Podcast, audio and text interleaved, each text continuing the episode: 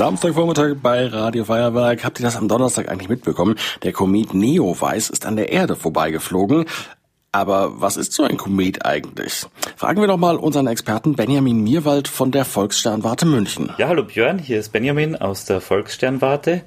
Wo ist denn Pluto? Ich wundere mich ein bisschen, dass ich ihn noch nicht gehört habe. Bin schon da.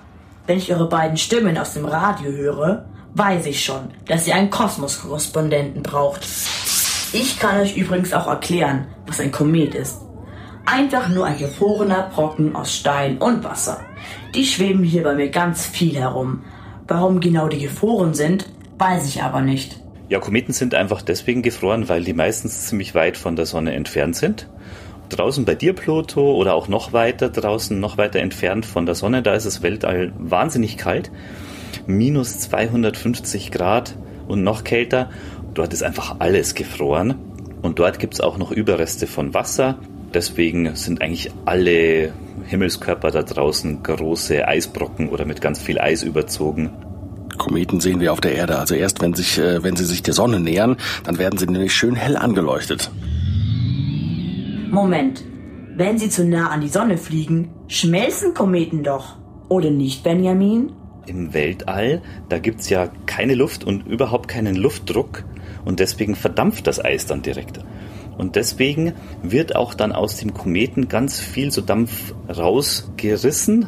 Also das ist einfach wie so eine Fontäne aus Dampf und das reißt dann auch ganz viel Staub und Steinchen mit sich. Und dann sieht man so eine Art Wolke erstmal im Weltall. Und wenn jetzt so ein Komet noch näher an die Sonne rankommt, dann werden diese Fontänen immer stärker und dann gibt's einen sogenannten Schweif. Also wenn im Weltall nichts schmilzt, dann solltet ihr beide mal zu Besuch kommen. Und wir bauen dann einen Schneemann. Oder beobachten die Kometenschweife. Ja, der Schweif vom Kometen Neowise, der war auch so hell, dass er richtig gut zu sehen war. Das erste Mal war er auch schon im März zu sehen übrigens. Wir müssen seinen Anblick jetzt auch genießen. Er kommt nämlich erst in 6700 Jahren wieder. So lange braucht Neowise auf seiner Runde um die Sonne. Also er entfernt sich wieder ganz weit von der Sonne. Das dauert tausende von Jahren, bis er dann auch mal wieder der Sonne einigermaßen nahe kommt und man ihn wieder sehen könnte. Einerseits ist es schade für uns auf der Erde, aber für dich, Pluto, ist es natürlich schön, denn so kommt der Komet Neowise vielleicht auch mal bei dir vorbei. Und wir auf der Erde müssen uns jetzt auch nicht grämen, denn es kommen immer wieder helle Kometen. Dann ist es eben nicht Neowise, sondern irgendein anderer Komet. Oh ja, ich freue mich schon. Dann gebe ich ihm eine Botschaft für euch Erdlinge mit.